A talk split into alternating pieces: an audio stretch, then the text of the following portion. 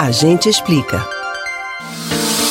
Antes, a pergunta que pairava a vida da população mundial era: quando vamos ter uma vacina contra o novo coronavírus? Agora, mais de um ano depois, desde o primeiro caso da doença no mundo e algumas vacinas circulando pelo planeta, a pergunta que não sai da mente da população é: quando a pandemia acaba? Quando vamos atingir a imunidade coletiva?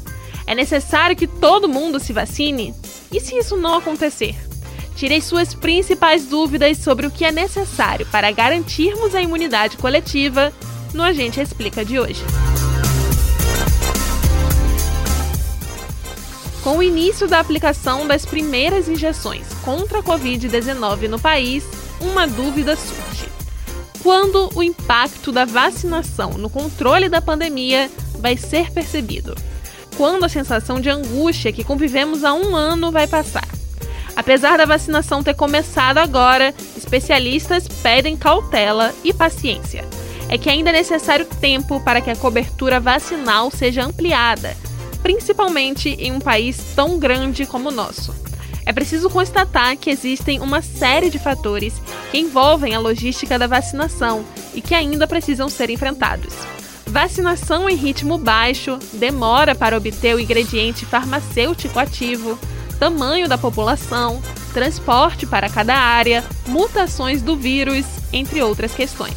É óbvio que o início da vacinação, mesmo que em um ritmo mais lento, diminui o número de mortes e principalmente o número de hospitalizações. Mas é necessário um tempo para que os números caiam consideravelmente. De acordo com a Organização Mundial da Saúde, OMS, apesar de vários países já estarem aplicando vacinas contra o novo coronavírus, o mundo não vai alcançar nenhum tipo de imunidade coletiva ainda neste ano. Por isso, a expectativa para um possível controle da pandemia segue para 2022. Estima-se que pelo menos 60% da população mundial precise ser imunizada para que o conceito de imunidade coletiva comece a surtir algum efeito.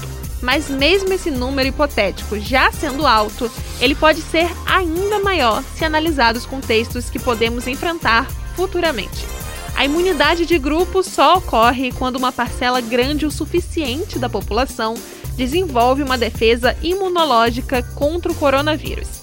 Nesse cenário, a doença não consegue se espalhar porque a maioria das pessoas é imune e ela passa a ter grande dificuldade para encontrar alguém suscetível.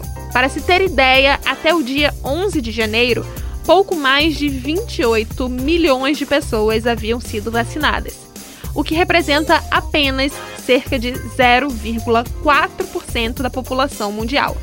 Imagine então o que nós precisaríamos caminhar para chegar em uma imunidade coletiva. Por isso, é importante que todos que tenham a oportunidade e façam parte dos grupos que estejam sendo vacinados, de fato se vacinem. Continuar respeitando as práticas contra o novo coronavírus também é essencial.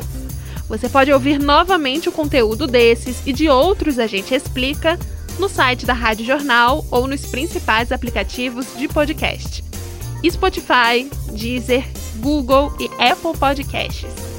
Beatriz Albuquerque para o Rádio Livre.